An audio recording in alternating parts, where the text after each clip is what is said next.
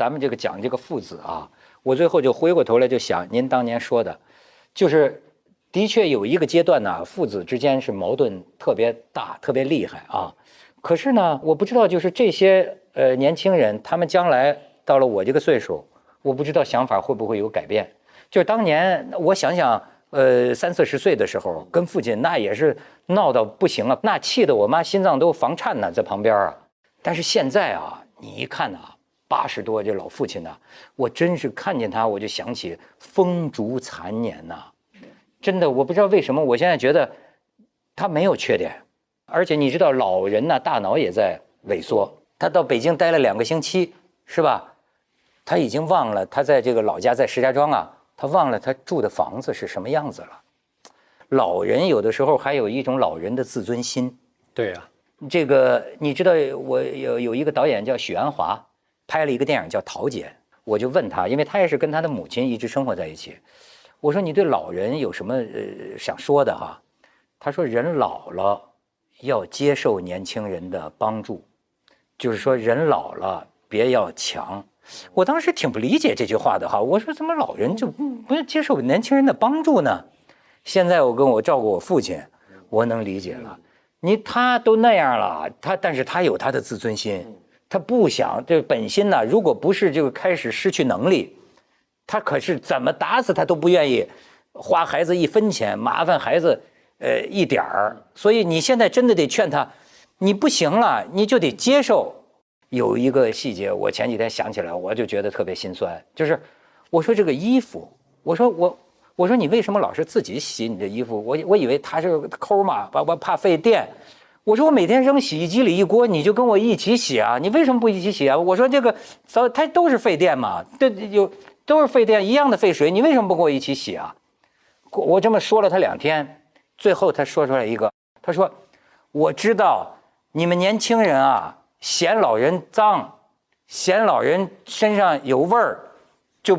不愿不不愿意衣服跟老人混一块儿，哎呦，我听着就特别觉得，哎呀，这个老人他也有他的这样的一种一种，就叫自尊心，嗯，自尊心啊，就是所以你看到这个时候，我就觉得，不管年轻的时候发生多少这个矛盾，等你看到真是父母亲风烛残年那一天呢，我真不知道，就说你还能不能还恨得起来？反正我是绝对就没有了。亲情中的这种矛盾呢，是是就是就是这种教育矛盾啊。我们先说的教育这个矛盾，限定这个前提是很容易解开的。因为我好多年前在央视做过一个教育节目，那那当时呢特别逗，这边这个方台上全是孩子，这方台上全是家长，然后我在那个嘉宾席上看着他们很清楚，整个孩子那帮那个台子上大概有个百八十个孩子吧，全是这么坐的。那种仰着特别，家长那边呢全是这么做的，所有的家长全前倾，整个一百多个家长是呈前倾状，那一百多个孩子呈后仰状，你在这看得很清楚。嗯，然后呢，你就会发现谁是弱势，就看得很清楚，家长全是弱势，那孩子一说话气儿一大的，那家长是不敢出声，你知道吧？啊啊，没有办法，就是家长跟孩子正是叛逆期的孩子，没法沟通。然后呢，我当时做这么个节目的时候，就是。觉得特别这种画面感，就特别清晰的反映社会的一个整体矛盾。您呢？随着时代，随着那个人的变化、年龄变化，呃，生理的变化，都会改变，不断的在改变相互的关系。我就感觉到您跟那个陈强老先生，嗯，这个最后您这个跟他在一起，那可真是无微不至。嗯，呃，但是有的时候也得也得，就是不能按照他的意愿去做。一定要要有一些事情，一定要坚持的，对，对他再有自尊，你也得坚持。怎么对他好？就感觉他变小孩了。嗯，对对对，对吧？你就变成真的是人呢，就是父子，这是一个圈儿，一个圈儿，是吧？对，尤其是尤其是就是第一次他那个得大病的时候，这个大脑栓塞了一下，然后他大病的时候，那个当时的第一个感觉。突然觉得自己又长了一块，啊！我到那时候他躺到那儿的时候，我真的自己觉得哦，这个就就是所有的担子都得自己扛了啊，就是连老人我都得都得所有的一切我都他的主，我也得替他去做了。嗯，就过去就轮不着我。他身体特别好，我父母都是身体特别好的人，就是一辈子也不得病。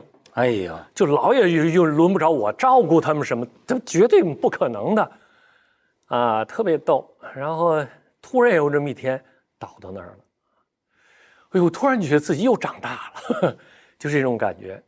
您会指望您儿子将来再把这个担子挑上？不指望。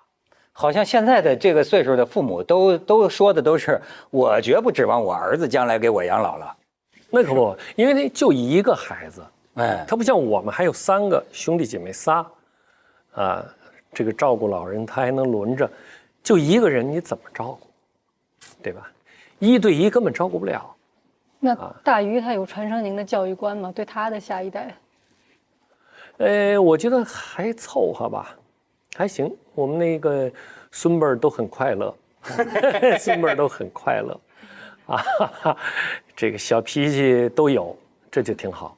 哎，这就很好。你看看，都有自己脾气，非常好。嗯，个性。过去以为他们代代相传很严厉，我不知道哪来的印象。现在看来不是，实际是有智慧。对，实际是有智慧的。